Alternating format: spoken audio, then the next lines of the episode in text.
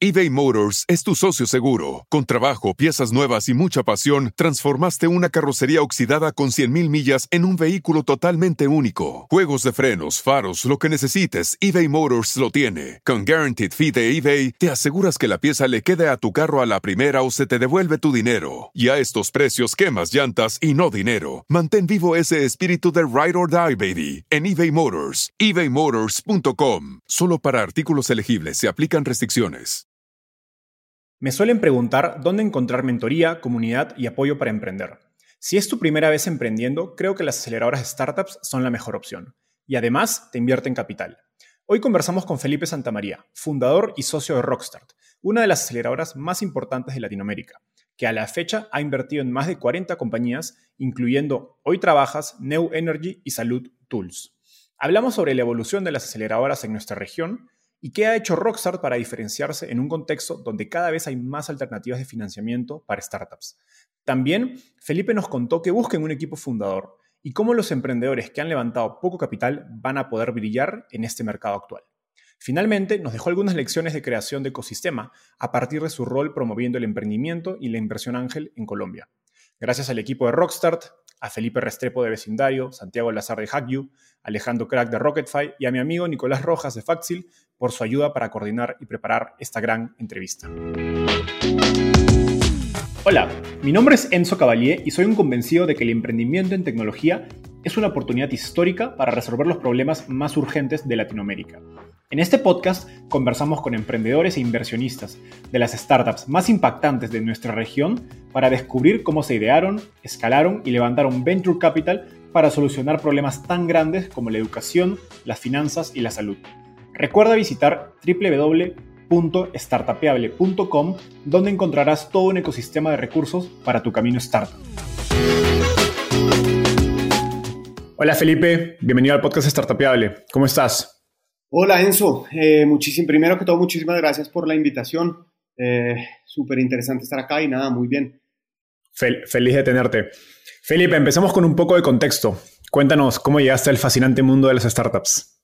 Bien, pues yo creo que siempre estuve eh, en el mundo del emprendimiento, de pronto no de las startups propiamente, pero desde muy chiquito eh, empecé diferentes tipos de negocio, obviamente con lo que va dando la capacidad eh, intelectual, de conocimiento y demás, y el acceso. empecé con negocios en el colegio, después en la universidad con algunos restaurantes, paintball, servicios eh, pero ya en el mundo del emprendimiento, en, de startups tecnológicas, empecé desde muy al inicio del, del ecosistema en Colombia, cuando se creó Impulsa, un poco antes, eh, que empecé a vincularme con hackathons y, digamos, iniciativas diferentes y participé en diferentes startups. Y fundé, intenté fundar varias y terminé montando una en el sector de energía. Ahí arranqué y desde ahí me enamoré de todo esto. Súper. Y eso te llevó a lo que hoy es Rockstart. Brevemente cuéntanos qué es Rockstart eh, y si puedes darnos algunos números para entender su magnitud actual, sería genial. Sí, total. Un poco, bueno, un poco de ahí salté con, una, con, la compañía esta de, de, energía que se llamaba Geo, eh, bueno, que se llama, hoy sigue activa. Em, empezamos, fuimos seleccionados y fuimos a conocer el ecosistema en Estados Unidos y en Europa.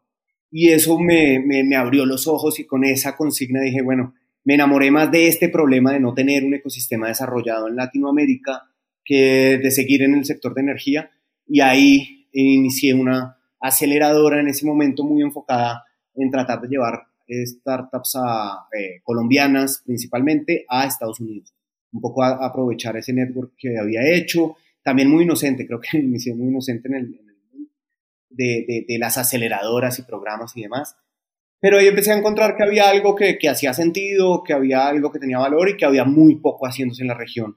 Y en ese proceso eh, nos conocimos con los fundadores de Rockstar, eh, que ya llevaba unos años en, en, en, Holanda, basada en Holanda, y que estaba con plan de abrir eh, o de internacionalizarse e ir a nivel global en África y en Latinoamérica. Y decidimos sumar fuerzas y no empezar desde cero acá, eh, sino, sino hacer un partnership y arrancamos así de esa manera. Eh, ya hoy llevamos en Colombia seis años de operación, hemos acelerado más de 80 compañías, eh, hemos invertido, porque hay unos programas que no tenemos que no son con inversión, en impacto principalmente. Eh, pero hemos invertido en 40 compañías, ya estamos seleccionando las próximas 10 y a nivel global pues ya tenemos más de 250 inversiones diferentes. Hoy un poquito cambiando la estrategia hacia tener un fondo de respaldo para seguir invirtiendo en las startups, cosa que antes no hacíamos.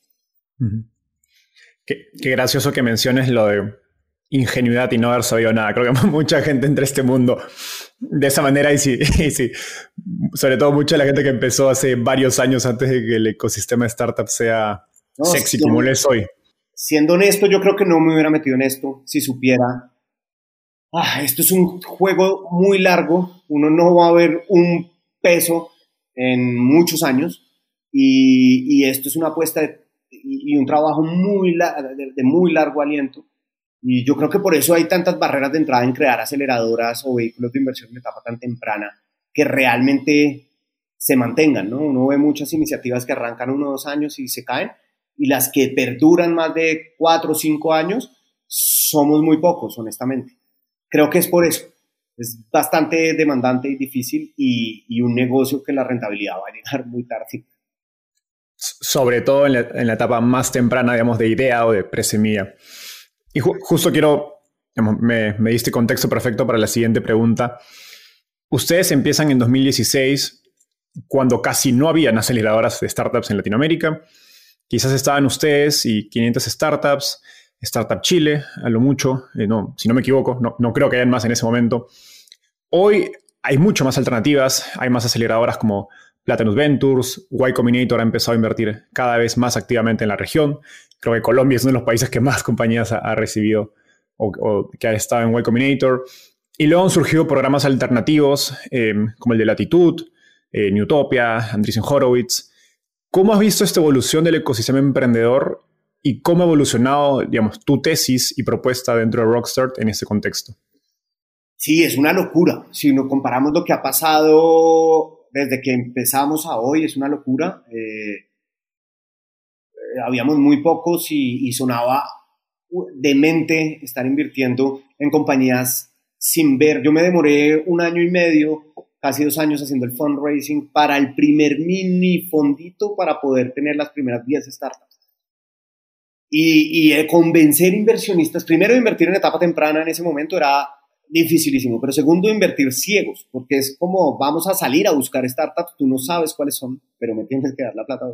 Era posible. O sea, mis respetos a, a, Zavala, a 500, que, que, que, iniciaron unos años antes, incluso en México, y, creo que hicieron una tarea maratónica también ahí.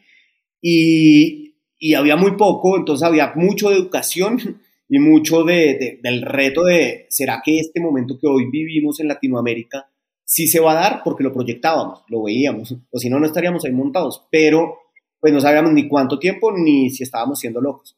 Pero poco a poco fuimos encontrando esos locos que sí estaban viendo que esto iba a venirse tanto en México como en Chile, había muchos, en Colombia, y estaban todo el mundo apuntando a que en unos años esto iba a ser grande. Y eso pasó y nos cogió yo creo que la ola, eh, digamos, bien armaditos y nos, nos favoreció mucho. Y han nacido muchas cosas que complementan. Yo creo que el ecosistema se ha enriquecido muchísimo. El emprendedor latinoamericano se está viendo supremamente favorecido con todas las alternativas que hoy hay y el conocimiento que hay alrededor. Y yo creo que un mercado sano es en el cual uno tiene múltiples opciones de, de, jugadores. Es como cuando uno llega a un sector financiero en el que tiene bastantes alternativas y puede contrastar, comparar, ver este me conviene más o este no, eh, las, las tasas, los costos, demás. Entonces creo que es sano para el emprendedor que no comamos tanto cuento como comíamos en 2016, donde no había nada y lo que había era demasiado malo y donde uno veía cosas bastante abusivas muchas veces en cuanto a los términos. Claramente que con la evolución del ecosistema y del mismo emprendedor latinoamericano y la llegada de competidores y cambios de las dinámicas del mercado en cuanto a valoraciones, eh, rondas y demás, nos ha ido tocando modificar el deal y obviamente también con la posición y con, con, con la credibilidad que uno va ganando como compañía y lo hemos ido modificando. Hoy en día tenemos, yo creo que uno de los mejores deals eh, en esta fase para Latinoamérica, eh, lo cual nos hace supremamente competitivos y, bueno, ya también el track record y lo demás está trayendo cada vez más emprendedores y demás. Pero sí, la evolución ha sido total. Uno no se puede quedar con lo que ofrecía en 2016, 17, porque se quedará totalmente fuera del mercado. si, si, dijeras o tuvieras que elegir algunas cosas, ¿qué dirías que son las, esos detalles o esas propuestas de valor que hace genuinamente diferente a, a Rockstart? Ah, yo creería que, primero, exclusividad. Nosotros siempre hemos tenido baches de 10 y los vamos a mantener. Incluso es más viable que pase un batch más pequeño que un, que un batch más grande, porque creemos que la forma de trabajar con las startups es uno de largo plazo. Nosotros acá no es un programa de cuatro meses y chao y, me avisas para el retorno, sino es una relación larga de muchos años. Entonces, pues tenemos que ser conscientes de eso para poder dar abasto en, lo que conocemos como Alumni Program. Lo segundo es que el programa de nosotros es supremamente hands-on y dura seis meses. Entonces, al mismo tiempo, tener tantas compañías y ser hands-on termina siendo muy difícil para nosotros poder escalarlo a más. Eh, creo, que, creo que eso y la comunidad de mentores que hemos podido lograr tener, donde están la mayoría de startups, eh, colombianas de mayor éxito, muchas latinoamericanas, unicornios, fundadores, todos nuestros mentores o el 90% son fundadores con experiencia real y tenemos mucho el sentimiento de comunidad, que creo que ese es un, por lo menos, no sé si es diferencial, pero por lo menos es un sello que hemos querido incluirle a, Rockstar desde el día uno, trabajar mucho en comunidad y bueno, creo que lo hemos ido haciendo bien.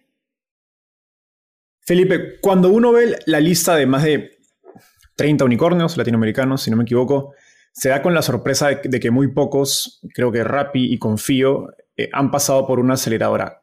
¿Cómo explicas esto?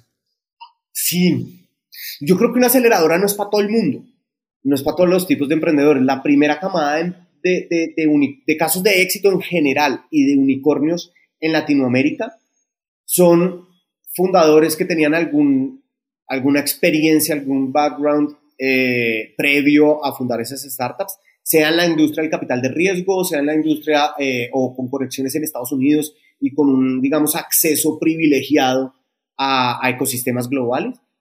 Y es lo normal que pase en, las primeras camadas de un, del emprendimiento. Entonces yo creo que sí, eh, y, y, pues siendo realistas, yo creo que pues uno también tiene que mirar los problemas o las situaciones a, a la cara pues siempre el que tiene más experiencia y conexiones privilegiadas va a tener más opciones de triunfar.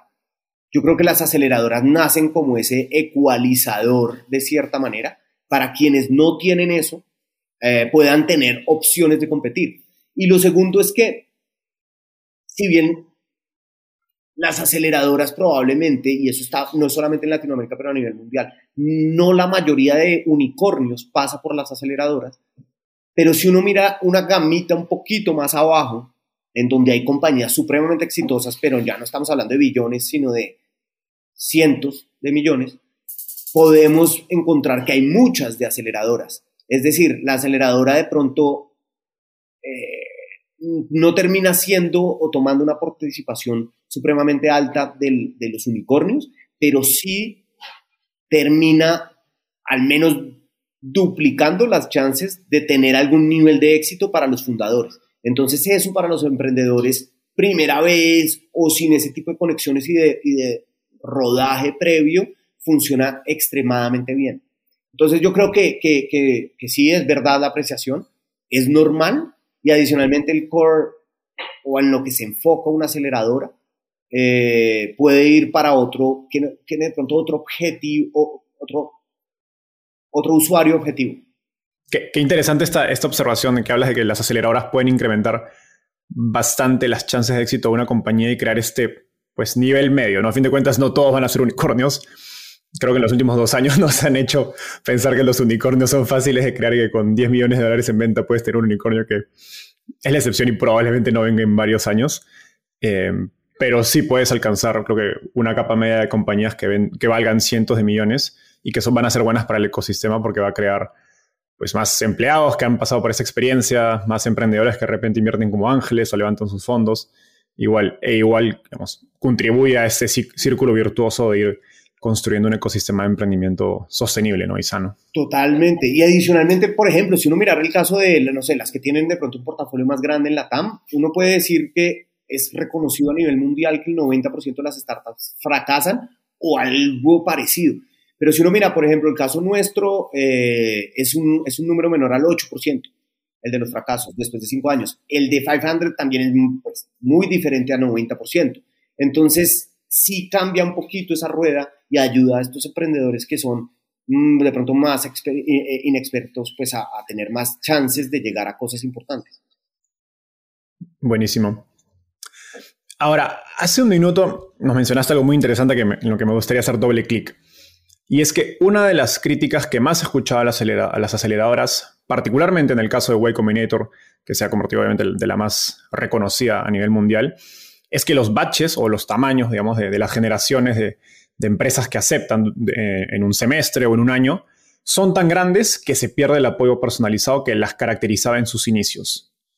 ¿Cómo piensas acerca de, digamos, del tamaño óptimo de una aceleradora? ¿Y cuán valioso es realmente este apoyo personalizado que se suele vender tanto? Sí, yo creo que ahí tenemos, digamos que dos cosas. La primera es que pues cada uno tiene una apuesta, ¿no? Uno como, como inversionista en general uno tiene una apuesta, uno puede irse a series B, A, o uno puede irse como, como nosotros a, muy, muy, muy temprano, y ya dentro del mundo muy, muy, muy temprano uno tiene diferentes apuestas.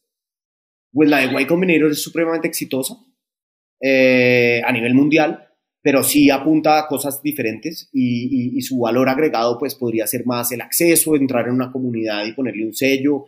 Obviamente ya tienen creo que materializado, instrumentalizado gran parte de su conocimiento en una plataforma con unos ebooks pues increíbles y, y adicionalmente un demo de muy poderoso. Pero las apuestas de cada aceleradora y de cada vehículo de inversión son diferentes y las nuestras pues va mucho más hacia la personalización y hacia... Hay muchos emprendedores en Latinoamérica que todavía están un pasito más abajo, pero que pueden tener muchísimo talento y oportunidades de mercado gigantes que necesitan de pronto un acompañamiento más uno a uno, más personalizado. Entonces, pues nuestra apuesta sí va ahí. Yo creo que no hay una fórmula mágica. Yo creo que hay una fórmula mágica dependiendo de quién es uno, el conocimiento que tiene previo y qué tan disponible está para materializar todas esas oportunidades. Si uno llega, por ejemplo, a Y Combinator, y eso ha pasado con algunos latinoamericanos que de pronto entraron muy pequeñas o con poca expertise, que no pudieron sacar tanto valor de lo que, de lo que es el valor de Y Combinator, por ejemplo.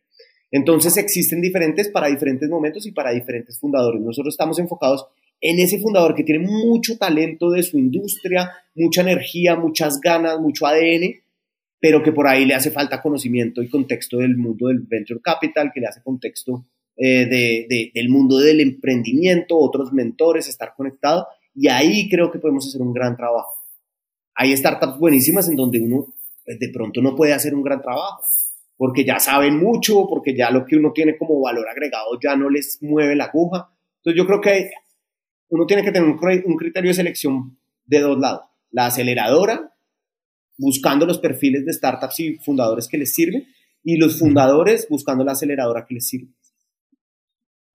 Buenísimo. Esto me, lleva a, un tema, y para ir cerrando digamos, el segmento acerca de las aceleradoras.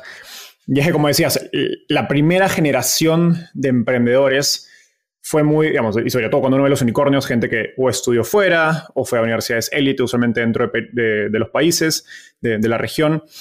Entonces, tenían creo que un, paradigma bastante, digamos, estandarizado de cuál, de cuál era, digamos, de qué te permitía tener éxito en una compañía ¿Cómo has visto el resto del grupo? donde creo que yo personalmente, que la mayor eh, digamos, oportunidad desde una perspectiva de inversión, porque son emprendedores que suelen ser, digamos, eh, Nathan Lastic me gusta, le dice como subestimados, em, eh, Nathan de, Magma.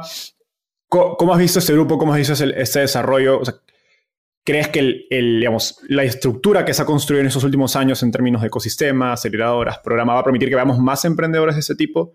¿y cuál sería tu mensaje para emprendedores que están en este grupo y con quienes yo converso sobre todo mucho a través de Startupable? Y ya obviamente en conversaciones personales me, me dicen, sí, me siento frustrado porque como que no tengo estos detalles que tienen otros emprendedores como una maestría o haber trabajado en tal o cual lugar, em, que les dan mucho más acceso a capital, que hace que los inversionistas estén mucho más dispuestos a conversar con ellos. Sí, a mí me gustaría, a mí, mi, sueño sería convertir a Rockstar en ese mejor inversionista para ese grupo de personas. Yo vengo de ahí, yo soy ese grupo de personas y por eso creo que siento una conexión eh, con esto. O sea, yo todo lo que he montado y, Rockstar en sí mismo no tiene capital de nadie que conociera antes de entrar yo en el mundo del emprendimiento, startup tech. Y, eso, eh, o sea, lo he vivido y para mí es supremamente importante, pero para mí ahí es donde, al menos en mi tesis, al menos en lo que, en lo que yo veo como negocio, como lo entiendo, ahí es donde hay unas oportunidades excepcionales para los montos también que yo puedo invertir desde Rockstar o desde, desde, otras figuras. Porque pues los demás pues tienen acceso a los mejores inversionistas del mundo y, prácticamente que uno no, no va a entrar ahí fácilmente. Pero sí el mensaje para mí es, hay un montón, yo creo que, que la prensa, que todos los mensajes, LinkedIn, todo como que nos, nos nubla mucho que, que prácticamente que primero esa es la fórmula y segundo, que es la única forma. Y a mí con eso me resisto a creerlo. Puedo estar muy equivocado y en 10 años ver, oírme decir esto y, y, y, decir qué inocente fui. Pero la realidad es que yo me resigno a creer que la innovación y las próximas compañías van a ser, las próximas compañías gigantes de Latinoamérica van a ser solo fundadas por gente que tenía ese, esa experiencia, ese acceso o ese pedigrí, como les dicen a veces. Em, me resigno a creer eso. Creo que la innovación exactamente es innovación porque rompe todos esos paradigmas y ese es un paradigma que tenemos que romper quienes no tenemos eso. Es decir, bueno, de pronto a mí me toca, es como, yo siempre pongo el ejemplo, es como si voy a irme de Bogotá a Medellín, para los que conocen Colombia, y hay una carretera, una autopista en línea recta casi, en donde puedo ir a 240 y llegar bastante cómodo o llegar. Y hay otra que es una trocha, una vía alterna, donde hay montaña, donde no está pavimentada, donde es difícil, pero se puede llegar. Yo creo que uno sin resentimiento, que uno sin, sin venganza, sin revanchismos, debería también ser capaz de decir, bueno, a mí me tocó esta vez la ruta de la trocha, de la alterna, pero existe y voy a llegar. Eventualmente voy a llegar y eventualmente pues hago mi camino que es diferente.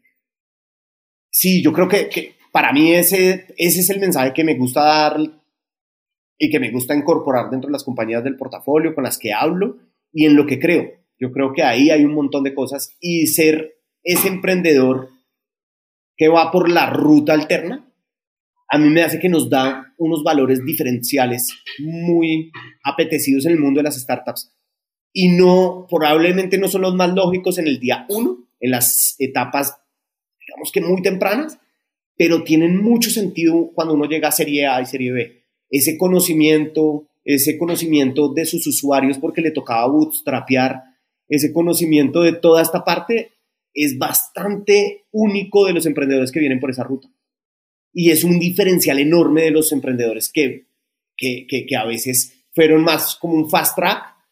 Uno puede llegar con ventajas competitivas de producto, entendimiento de usuario, porque uno le tocó ser más lean y, y más recursivo esa primera fase. Y creo que ahí hay, lo que he visto es que ya en series A, B, generalmente empieza a equipararse un poco la balanza en la mayoría de los casos, no en todos, pero en la mayoría empieza a equipararse y, resulta que el emprendedor que llegó por la, por la vía alterna tiene, tiene sus ventajas también y tiene su interés en el visible. Totalmente de acuerdo y creo que con mayor razón en el mercado al que estamos entrando hoy. Justo ayer por la noche leía un tweet donde decían que estaban en un, en un directorio eh, o un consejo, dependiendo del país donde estén, discutiendo un poco acerca del futuro del mercado y hablaban que después de la noche a la mañana FinTech ha dejado de ser lo más sexy y ahora a la gente le importa las métricas y, la retención y las compañías que, crecen con CAC casi cero, pero no han podido levantar capital y justamente por eso se, ven obligadas a ser tan eficientes. Creo que esas compañías en este contexto van a poder pues, resaltar y, destacar mucho, mucho más. Ahora, y, hablando justo del trato personalizado en tu trabajo con, con los emprendedores, esto me da, me da puente para ir a un siguiente tema. Muchas personas en las que conversé mientras preparaba la entrevista destacaban que uno de tus superpoderes es tu intuición para el lado humano de, de las startups y que tienes un lector para identificar cuando un equipo miente, cuando un equipo tiene problemas o cuando un equipo tiene una gran capacidad para ejecutar y, construir. Y como aceleradora, pues debes haber entrevistado cientos, si no miles de equipos. Guíanos por una de tus entrevistas cuando estás evaluando un equipo. ¿Qué preguntas clave, reacciones, temas, etcétera, evalúas que te permiten leer a este equipo en tan poco tiempo?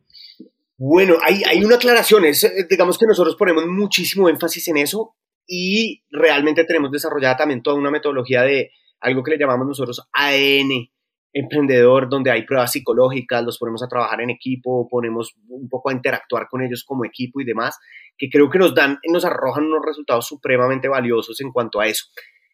Y sí, soy obsesivo porque yo creo que esto es un juego a 10 años y uno, uno va a ser socio, entonces yo voy a invertir en, en, en, en ti, Enzo, por 10 años y vamos a tener una relación de 10 años en donde vas a tomar las decisiones eh, que van a determinar si yo voy a tener ingresos, retornos o no. Y al mismo tiempo yo tengo un deber fiduciario con quienes me fondean, en donde yo tengo que tomar las mejores decisiones. Entonces, que a mí me vaya mal contigo, me va a volver mi vida muy difícil los próximos 10 años no solamente con la relación contigo, porque podría cortarla y ya y decir no tengo más expectativa contigo, sino con mis inversionistas al mismo tiempo. Y eso es fundamental para mí. Eh, yo creo que me disfruto mucho mi trabajo porque termino trabajando con personas que me encanta trabajar. Y ese es un poco la consigna dentro de Rockstar. Es, vamos a trabajar con personas que nos encante sentarnos a trabajar, vamos a, seleccionar un equipo que nos encante sentarnos a trabajar y eso genera, yo creo que otro tipo de dinámicas. Pero obviamente ahí hay un montón de, preguntas y de diferentes cosas que yo creo que la experiencia como emprendedor, como inversionista independiente, como inversionista desde Rockstar, como mentor de programas diferentes a Rockstar y de Rockstar me me ha generado, pero yo miro mucho la integración del equipo, la, motivación que, que tú estás persiguiendo. Yo no le creo tanto, aunque hay muchos emprendedores exitosos de ese perfil, pero no le creo tanto a los que están persiguiendo una gran oportunidad solamente de negocio.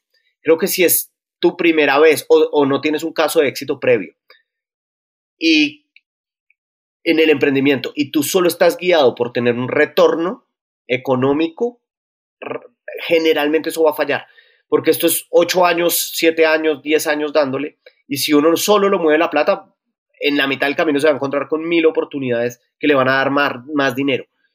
Entonces uno tiene que estar guiado por algo más que simplemente armar una empresa exitosa, sino porque, no sé, me imagino que Startupiable tiene un concepto, o lo siento, que tiene un concepto detrás de, de genuino interés por ayudar a emprendedores, por, por generar valor, porque estás enamorado del problema de la falta de información con, eh, del mundo del emprendimiento en Latinoamérica, porque lo que encontramos está en inglés y contextualizado en Estados Unidos. Eso es lo que lo levanta a uno, no la posibilidad de ser millonario. Entonces yo miro mucho... ya, lo hubiera dejado. exactamente, exactamente. Entonces trato de mirar y ahondar mucho en eso. Y sobre todo que los cofundadores no estén pegados, como decimos en Colombia, con babas, sino que realmente todos compartan un poco esta cosa, porque lo que nos encontramos muchas veces es que los emprendedores están teniendo expectativas de en un año estar en un yate en Hawái y, la realidad es que esa no es. Eh, podría llegar a pasar en un escenario donde todo saliera mejor que perfecto, pero la realidad es que no es tan fácil. Entonces miramos muchísimo eso y ese compromiso a largo plazo se ve reflejado en muchas cosas como el cap table, como en, el nivel de compromiso con la empresa en el, actualmente, inicialmente. Entonces eso lo miro mucho. Y ya creo que la parte también de conocimiento de la industria, de su producto y por qué lo podrían hacerlo diferente, ahí ahondamos mucho. Entonces son esos tres componentes para mí, como algo más de su propósito, algo más de la conformación del equipo y sus intereses alineados y ya obviamente un entendimiento del mercado hacia dónde va, de su producto y de su usuario. Lo que me gustaría hacer doble clic es que como aceleradora, la verdad es que ves cientos, miles de aplicaciones, tienes que decir cuáles vas a entrevistar y usualmente las entrevistas son cortas, 30 minutos, si, eh, no me equivoco. Em, ¿Cómo identificas el, componente humano en una llamada tan corta? Porque, digamos, un inversionista de etapa semilla o una serie A o serie B, por el tamaño de la inversión, tiene la posibilidad de tener más reuniones, compartir un poco más de tiempo, de repente visitar al emprendedor en su compañía o viajar a conocerlo si está en otro país. ¿Cómo acelera ahora el modelo? Digamos, porque ves tantas aplicaciones, no te permite hacer eso, porque, pues si no, ya serías un fondo más grande, ¿me explico? el, el modelo de acelerador es mucho más amplio. ¿Cómo aprovechas esos 30 minutos para entender de, tan, eh, de manera clara el factor humano? Eh, ahí hay una salvedad. Los primeros pasos de una, de una convocatoria, por ejemplo, a nosotros el año pasado nos llegaron 2.500 aplicaciones. Y en los primeros pasos, pues es imposible tener uno a uno y tener esa perspectiva. Los primeros pasos uno va filtrando es, bueno, primero, eres startup en el modelo, o eres emprendimiento más tradicional o eres startup. Entonces uno ya está. Después, bueno, le metiste algo de ganas pues para llenar esto o me llenaste tres bobadas pues que, que, que uno no puede coger nada. Entonces uno empieza a filtrar desde ahí. Y las primeras fases no son entrevistas, entonces no estamos tan enfocados en la parte personal, sino en la parte de negocio, en la parte de métricas, en lo que van poniendo en los formularios. Y ahí nos, nos, nos digamos que nos ayudamos mucho con los mentores de Rockstar que tienen llamadas y empiezan a... y con nosotros mismos también. Pero ahí vamos mirando más la parte de negocio, la viabilidad, vamos haciendo ese análisis. Y ya cuando llegamos a una cosa que nosotros llamamos los Selection Days, es cuando realmente ahondamos en ese tema, donde hacemos las pruebas psicológicas, donde nos sentamos a trabajar con ellos, donde tenemos un panel de selección y donde los vemos, digamos, ya e, e, en, el, en, el, en la realidad. Entonces, la parte, digamos que de, equipo la hacemos al final, obviamente porque no podemos hacerla con 2000, sino con, con, los top 25 30 que seleccionamos. Pero desde el inicio, nosotros vamos iniciando todas nuestras, nosotros evaluamos todas las interacciones que tengamos con un emprendedor. Entonces, eso desde que te conocí, yo tengo información de dónde nos conocimos, qué hablamos, y eso está sistematizado. Y de ahí en adelante, los correos que hemos interactuado qué tan profesional los contestas, qué tan rápido y eficiente los contestas. Si te pedimos, oye, no nos quedó claro tal, qué tan fácil es la interacción contigo y vamos evaluando todo este proceso. Entonces, al final tenemos todos esos insights y los días de evaluación, de selección, en donde ya evaluamos radical, enfocados en eso. Es supremamente difícil y siempre es, yo creo que cada año aprendemos más cosas y seguimos como aprendiendo. Lo que sentimos es que cada vez nos equivocamos menos, y cada vez empezamos a encontrar algo que, que, para mí es fundamental y es el ADN Rockstar. Cada vez, cada vez, digamos que cuando nos sentamos en el primer día con un batch, sentimos que estamos en, en, en, en una uniformidad o una colectividad más equiparada de ciertos puntos básicos. Entonces, creo que en ese sentido va, va, va, va funcionando bastante bien. Y yo creo que la otra es que también uno que le pasará a los que han hecho esto por muchos años y, el caso de 500, Y Combinator, hay mucho de, de gut feeling, hay mucho de, de, lectura rápida, de sentir, eh, de patrones, ah, esto me está echando carreta, esto yo ya lo conozco, este tipo de respuestas apresuradas cuando no responden lo que uno les está preguntando profundo, generalmente es que no lo entienden o lo quieren ocultar. Eh, uno empieza a darse cuenta de patrones y de, sentir mucho a los equipos, porque ya ha visto de todo. Yo he visto de todo. A nosotros desde hemos conocido y están casos desde emprendedores aventajados con sus inversionistas hasta empresas que decidieron, decidieron cerrar después de dos semanas, hasta de todo. Entonces, uno, esa acumulación de experiencia creo que empieza también a, a ser un criterio muy bueno. Totalmente. Y qué interesante que mencionas cómo van registrando cada interacción, porque creo que muestra algo que yo, yo les comento mucho a los emprendedores cuando les doy recomendaciones de, levantamiento de capital, y es que en, en fundraising o al momento de levantar capital no solo importa el qué, sino el cómo, ¿no? la manera en que lo haces es un proceso muy meta donde cómo haces las cosas también le da información al inversionista acerca de pues qué tan serio eres, qué tan motivado estás, eh, cuál es tu tacto con la gente, que a fin de cuentas son habilidades que importan para todo, ¿no? No solo para adelantar capital, sino para vender, para reclutar. Ahí hay un dicho que, que, muchos repiten y que a mí me parece que tiene todo el sentido, es no hay conversaciones inocentes en el mundo del venture capital. todas las conversaciones, nosotros como emprendedores, pues, si queremos levantar, tenemos que ser profesionales, diligentes, mostrar conocimiento y mostrar profesionalismo. Y, no hay conversaciones que sean inocentes. siempre se está midiendo algo, dejando alguna percepción, dejando algún, algo que me va a servir en el futuro. De pronto no para esta ronda, de pronto no para este momento, pero yo estoy construyendo algo. Y las relaciones en este mundo y en todos se crean a largo plazo. Eh, a largo plazo. O la credibilidad se gana a largo plazo. Eh, probablemente a mí el día que llegué con la idea de montar una aceleradora internacional en Bogotá, donde en ese momento eh, me veían como un loco y la credibilidad se va, se va ganando. Y yo entiendo, hay muchos, muchos de los inversionistas actuales que en su momento me dijeron que no. Y los entiendo, ni, no hay revanchismos. Hasta cuando hablamos, me río y les digo, tienen razón. así es, y uno se tiene que ir ganando su credibilidad con trabajo, con profesionalismo, que vean que hay una coherencia, una constancia, y creo que ahí el emprendedor tiene que estar siempre consciente que está creando su empresa también con las relaciones. Muy de acuerdo. Felipe, con uno de los fundadores con los que conversamos, nos dijo que algo que te ha caracterizado, y está conectado a lo que conversábamos hace unos minutos, es que inviertes en emprendedores que no necesariamente tienen el llamado pedigree, ¿no? que buscan la mayoría quizás de fondos de inversión, es decir, universidades élite, maestrías en el extranjero o haber trabajado en ciertos tipos de trabajo que son mejores vistos, digamos, en la industria. ¿Qué crees que le ha permitido a Rockstar eh, identificar talento emprendedor donde otros no lo ven por esta falta de pedigree? Yo creo que yo creo que nosotros mismos seamos esa especie de emprendedores sin ese pedigrí nos ha hecho ver y, estar más de ese lado.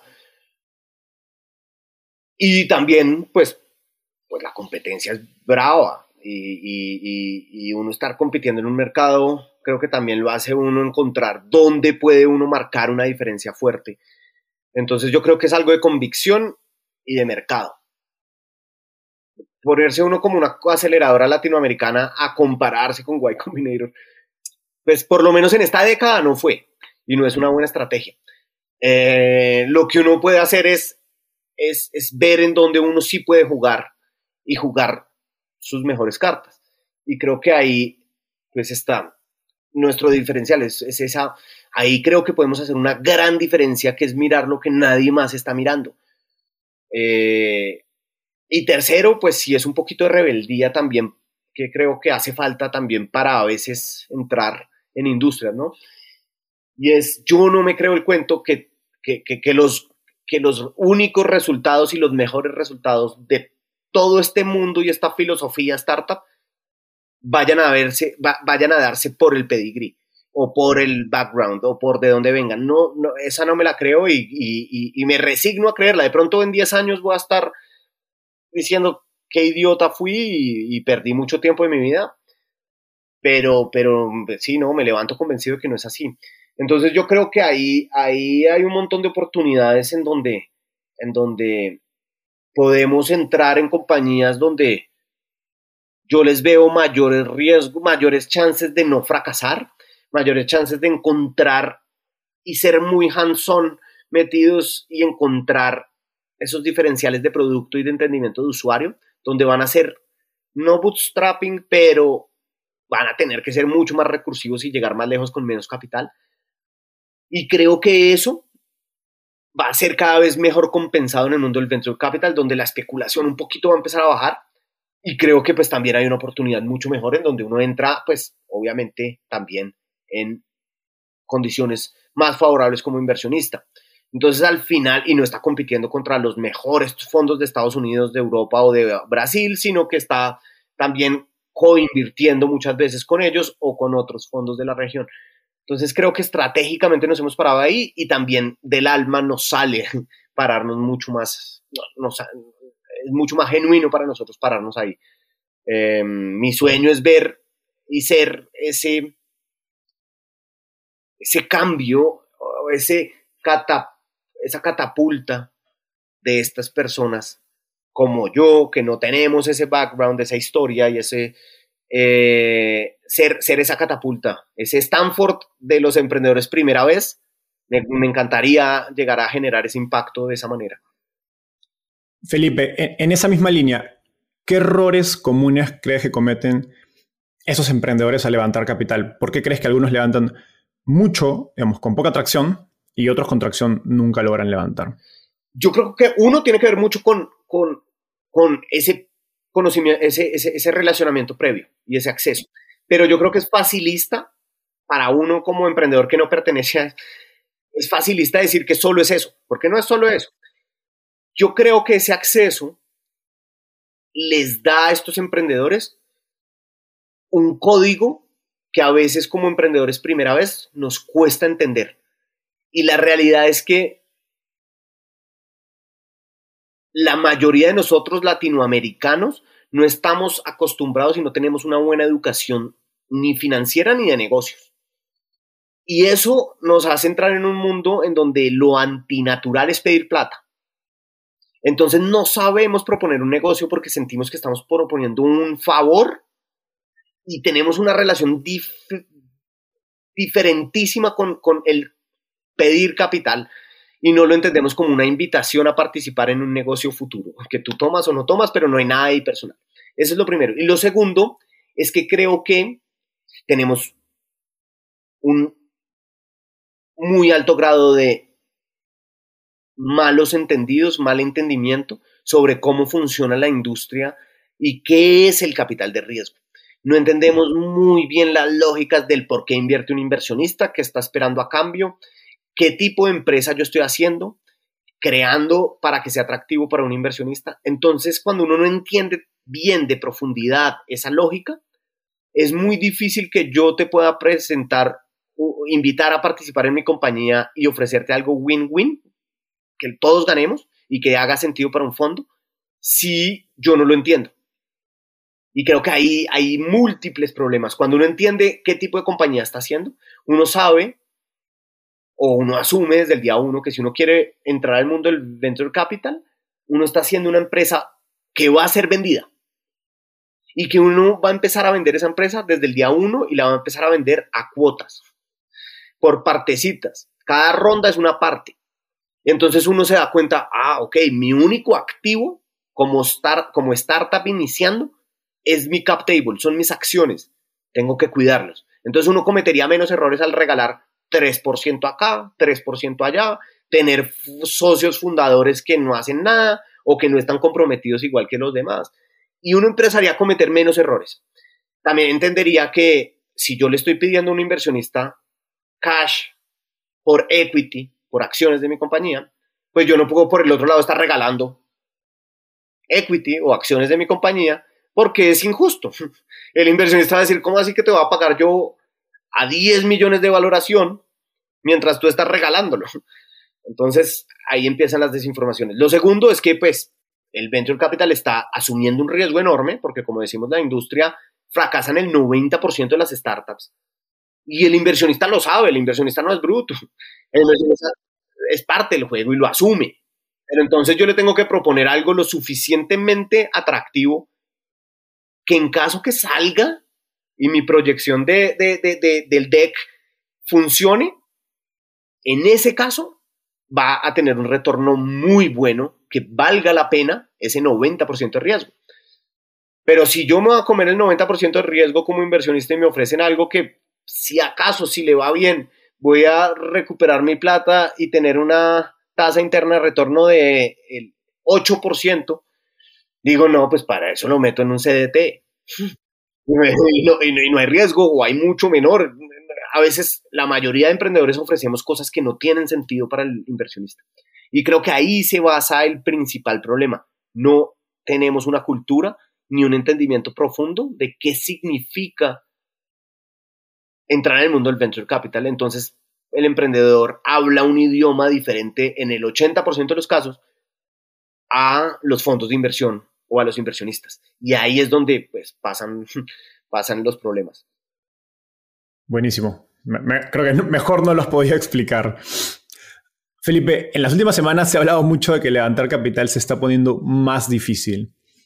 ¿Cómo le recomendarías a emprendedores, digamos, primerizos que están empezando su primera compañía pensar acerca de levantar capital en este contexto? ¿Les dirías Digamos, si están levantando una primera ronda, no lo hagas, manténla, sigue creciendo, lánzate a levantar. ¿Cómo, recomendar, cómo les recomendarías pensar eh, eh, esto? Y quizás, ¿qué recomendaciones le estás dando a tu portafolio, no?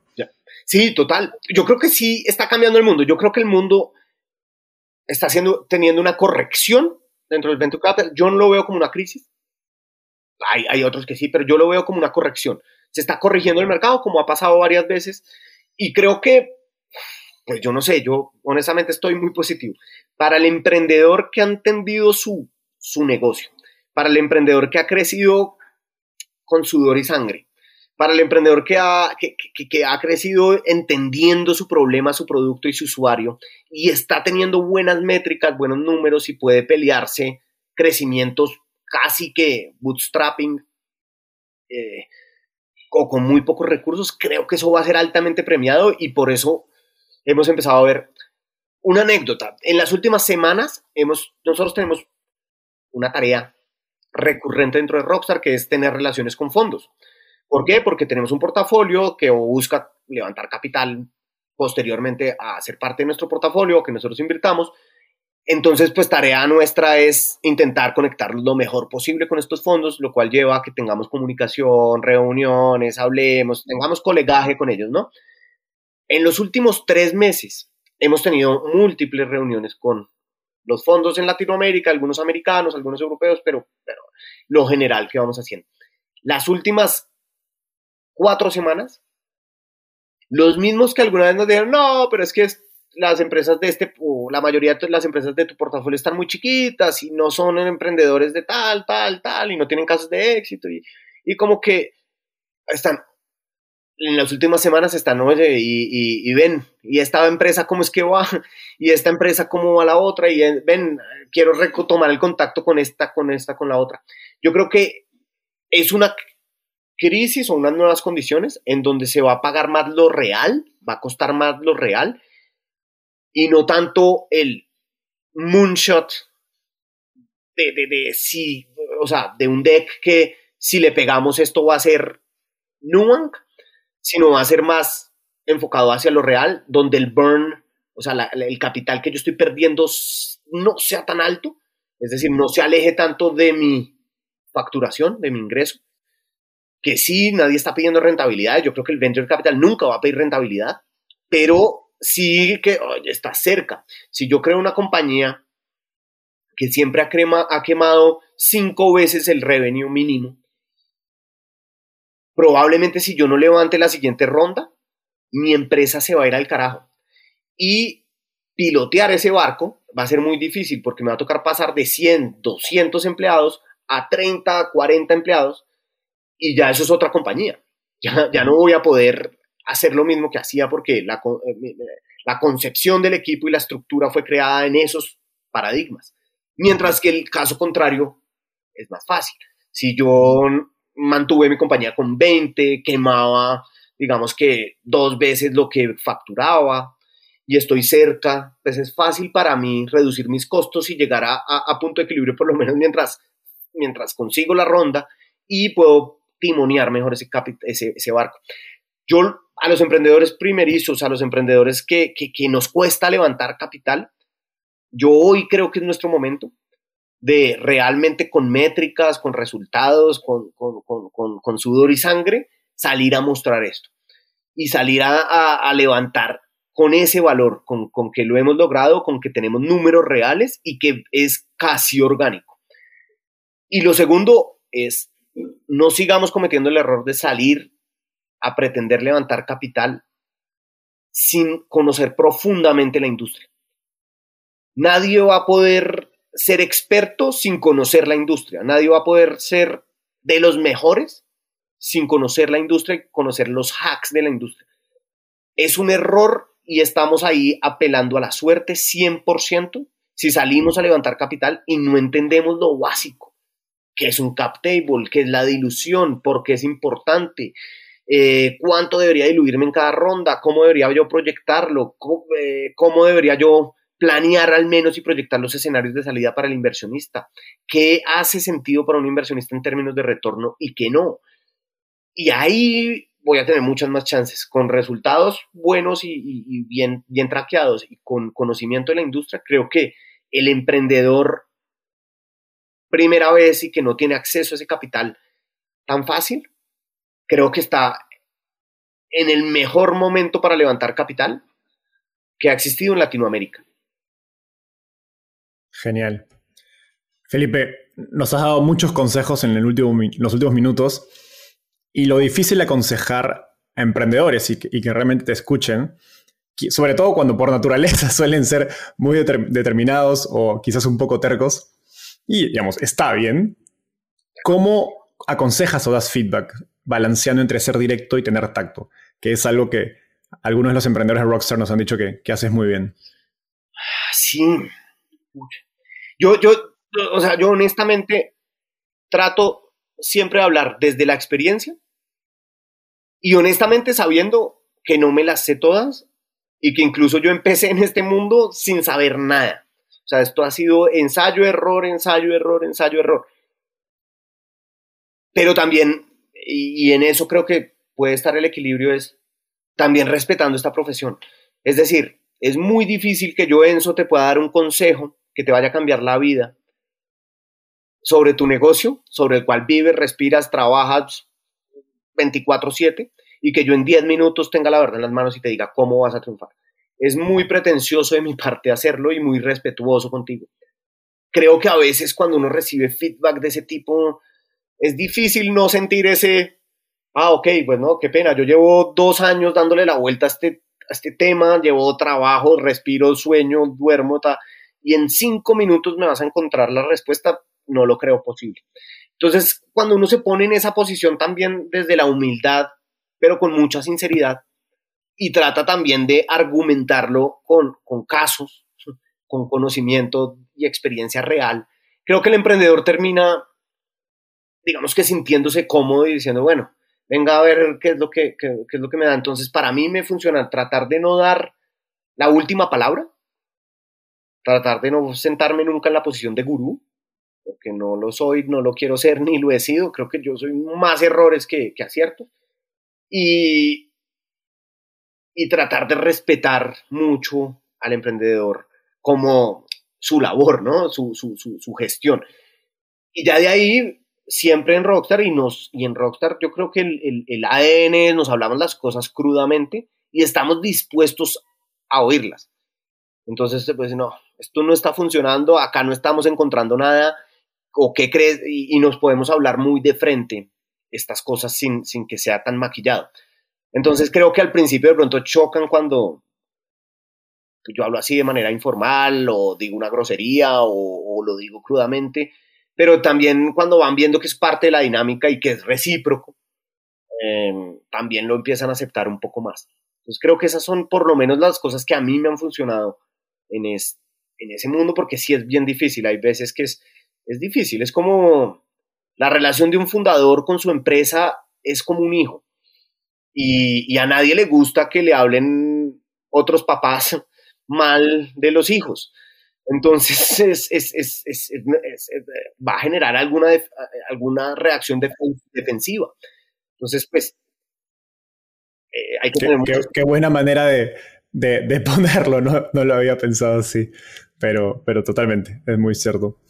Felipe, hoy Rockstar es la aceleradora más importante de Colombia y creo que han tenido un rol protagónico en promover el desarrollo de emprendimiento en su país, quizás junto a Rappi Impulsa pensando en otros países que hoy están en un momento más temprano de su ecosistema de, startups, ¿qué lecciones has aprendido sobre creación de ecosistema que crees que podrían ser replicadas?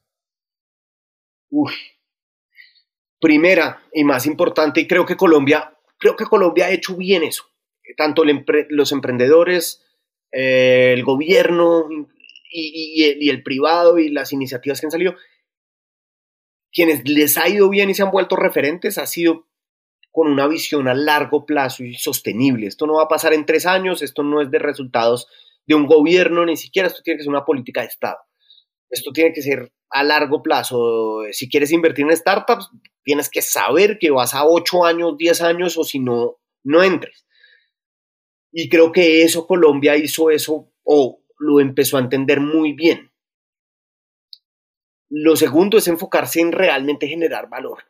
Yo creo que la primera camada y la primera parte de un ecosistema ah, siempre hay mucho humo y siempre se atrae mucho sí, muchas personas que no están pensando en largo plazo, sino en sacar unos pesos rápido, intermediación, mucha intermediación y poca agregación, agregar valor real. Creo que eso eh, siempre estar enfocado en, sea desde el bando que estés, siempre buscar agregar el máximo valor posible, real, tangible, eh, eh, y no es lo que yo digo de mí. De pronto es incluso lo que el que recibe el valor que yo doy, si es valor o no, y el que lo juzga es el que, es el otro. Pensar siempre así, verse guiado por eso, creo que, funciona muy bien. Porque pues uno va a decir, sí, yo soy mejor que Y Combinator y yo soy mejor mentor que cualquiera y yo soy mejor... Y la realidad es que no, pues es, depende cómo me vean, no yo lo que diga de mí. Em, eso me parece supremamente importante. Y, y creo que lo tercero es que es muy intuitivo porque uno lo que más ve es eso, pero es olvidarse un poco del ego. Uy, yo lo primero que veo apenas sale un unicornio, esta semana salió un unicornio en, Colombia, Avi. Y lo primero que veo es, wow, eh, Avi respiró en mi oficina, qué orgullo. Eh, algún día me dio la mano, qué orgullo. Algún día me respondió un correo. Es como eh, todo el mundo quiere ponerse sellos y, hablar desde el, desde el ego y ah, la verdad es que creo que eso es pura arrogancia, pero no es valor. Y yo creería que solamente cuando uno se puede quitar un poquito el ego y querer, y querer hacer las cosas eh, y tener resultados, es que todos vamos a ganar. Lo que hemos encontrado en Rockstar que ha funcionado bien es mentores, inversionistas, Rockstar y emprendedores. Nos hemos juntado en, venga, vamos a hacer algo. Vamos a, sumarle a estas startups, vamos a tratar de, ayudarlas y cada uno tiene un incentivo diferente, pero todos estamos alineados en una sola cosa. Y, cuando hemos funcionado muy bien con el gobierno, con las entidades de gobierno, ha sido cuando, venga, no nos preocupemos por el sello, no nos preocupemos por que parezca que estamos haciendo mucho, venga, nos preocupamos por hacer mucho y, o hacer lo mejor posible. Y, después pensamos en logos, después pensamos en, ponernos la medallita. Pero ese interés como por solo figurar y ponerse la medallita, ah, a mí me parece que, eso dejarlo de lado y ponerse realmente a, intentar. Todos vamos a ganar. Si el ecosistema Latinoamérica crea 100 startups valiosas en los próximos 5 años, todos vamos a ganar, va a haber para todos, va a haber para los emprendedores, para los inversionistas, para los medios, para todos y todos vamos a, ver ese triunfo, a sentirlo y vamos a, cambiar las condiciones de. A veces por uno ponerse ese escudito, creo que sesga mucho, mucho las cosas. Qué, importante esta última lección.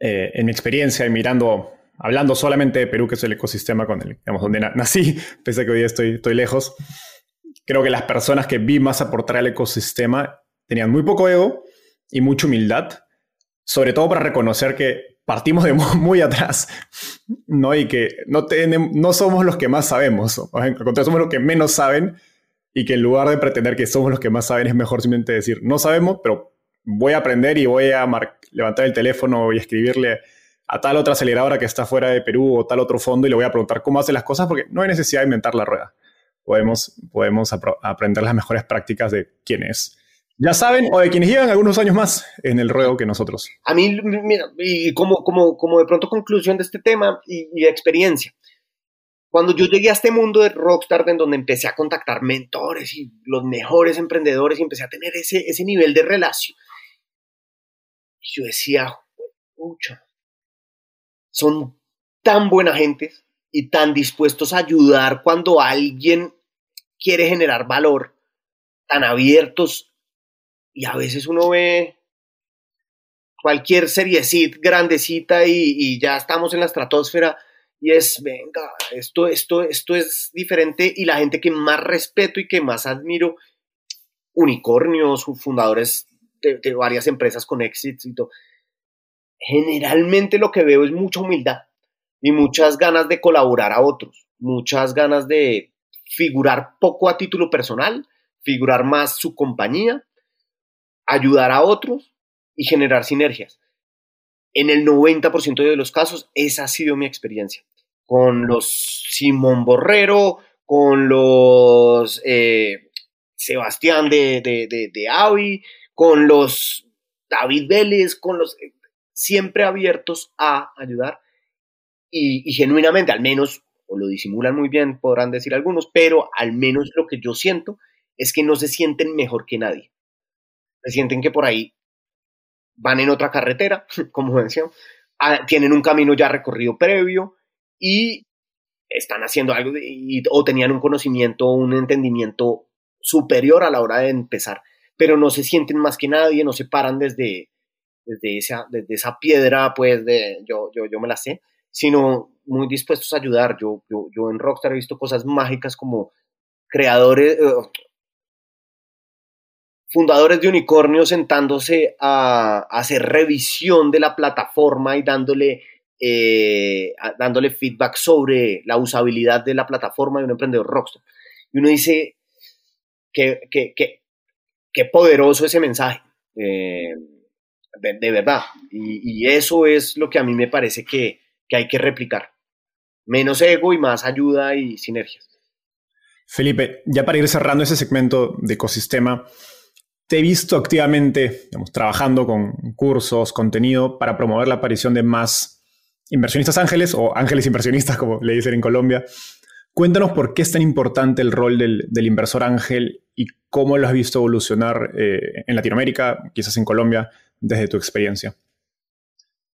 Ah, sí, nosotros empezamos con esto por dos razones. La primera, porque esto explotó y hay mucha gente atraída pero sin, sin conocimiento. Entonces se siente insegura y, termina o no entrando o cometiendo errores.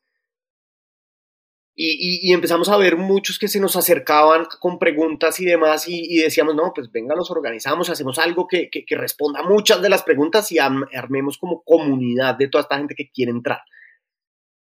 Creo que es indispensable el rol, entonces mi primera respuesta es, es indispensable el rol del, del, del, de la inversión ángel, así como tiene que haber más eh, vehículos de inversión como Rockstar 500 y aceleradores y demás, para de verdad nutrir toda esta explosión, tiene que haber muchos más ángeles para seguir nutriendo toda esta explosión.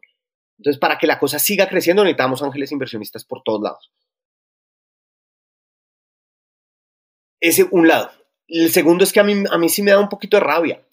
Y me da un poquito de rabia lo siguiente la promesa del mundo startup es que vamos a lograr una región mejor, creando compañías de hipercrecimiento que van a generar retornos muy fuertes. Y es verdad, y es con lo que me, me levanto, me desayuno, me baño todo el día. Pero cuando uno mira los casos de éxito que han pasado en Latinoamérica, el porcentaje de inversionistas latinoamericanos que hace parte del cap table de esas grandes compañías es poquito, es, es, es reducido. Entonces, esos grandes hitos del emprendimiento latinoamericano están generando riqueza, están generando utilidades en fondos de afuera, en principalmente inversionistas de afuera.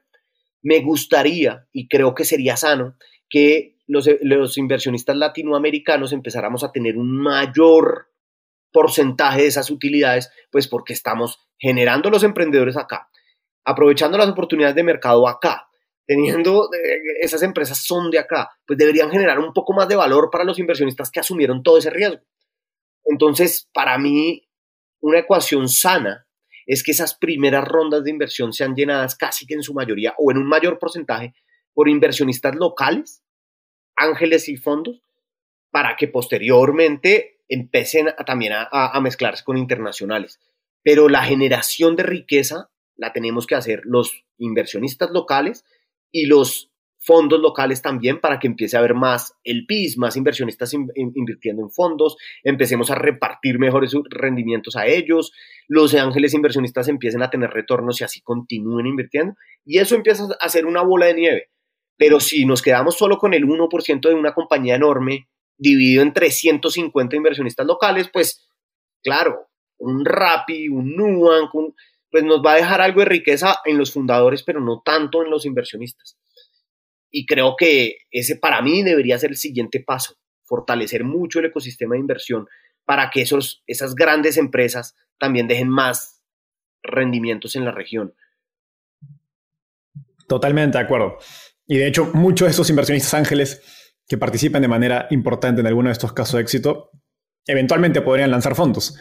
Pero, así que pues tienen, como dices, un porcentaje muy chiquito o ni siquiera participan en los siguientes Nubanks o Rapis, pues le estamos quitando potencia que esa bola de nieve cargue cada vez más, más velocidad. Yo, yo, yo como lo, alguna vez lo, lo, lo discutíamos, es como nosotros preparamos la fiesta del matrimonio, nosotros eh, traemos la orquesta, el sonido, el trago, armamos todo, la tarima, ta, y quienes la mejor la pasan son los extranjeros, los fondos de afuera.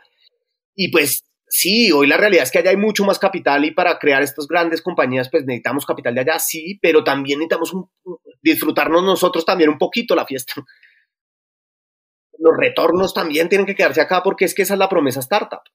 La promesa de, de apoyar el ecosistema y que se ha vuelto política de Estado en la mayoría de países y si hay incentivos y llevamos 10 años dándole a esto, es que genere riqueza. Entonces creo que estamos perdiendo esa generación de riqueza en cierto sentido. Totalmente de acuerdo y una gran manera de, terminar la entrevista. Felipe, llegamos a la parte final. Esa se llama ronda de tweets. Básicamente te voy a hacer una pregunta y me tienes que responder en lo que te tomaría escribir un tweet, es decir, menos de un minuto. ¿Estás listo? Estoy viajando de San Francisco a Bogotá. ¿Qué libro debería leer y por qué? Emprendedor mínimo viable porque es mío. No, y, ya, ya desesgándolo, eh, Leaders It Last. Creo que es, es muy bueno. Súper. ¿Qué te gustaría cambiar del mundo de las startups en Latinoamérica? Sí, que nos creamos más el cuento los que no tenemos ese pedigrí y que tengamos también esas mismas oportunidades. Buenísimo. Y finalmente, ¿quién es un emprendedor o emprendedora en Latinoamérica el que crees que debería entrevistar y por qué? Uy, yo tengo un especial respeto por, por los más famosos, obviamente, seguramente ya han pasado por acá, pero José Vélez para mí ha sido una de las personas que más me ha enseñado y creo que, que, cualquier emprendedor le va a generar muchísimo una, una, una charla con él. Una más, ¿quién es un inversionista en Latinoamérica el que crees que debería entrevistar y por qué? De las conversaciones más apasionantes que he tenido con, con, inversionistas de trayectoria, yo creo que Hernán Casá. Eh, no sé si ya lo has tenido, pero, pero, pero para mí ha sido eh, conversaciones supremamente valiosas. Buenísimo. Sí, tuvimos a Hernán hace ya unos meses. Felipe, eso ha sido todo por hoy. Un gustazo tenerte acá y conversar contigo. Y al resto de la audiencia nos vemos en un próximo episodio. Bye. Enzo, muchas gracias y a todos. Espero haber aportado algo. Sin duda.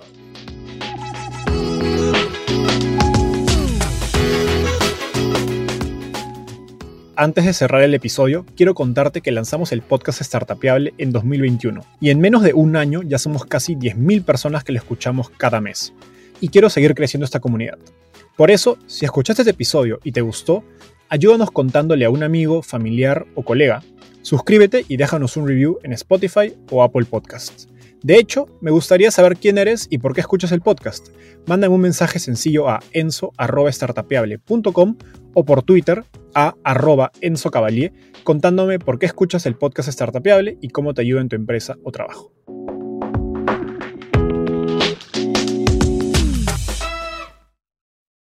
Este es un podcast producido por Explora.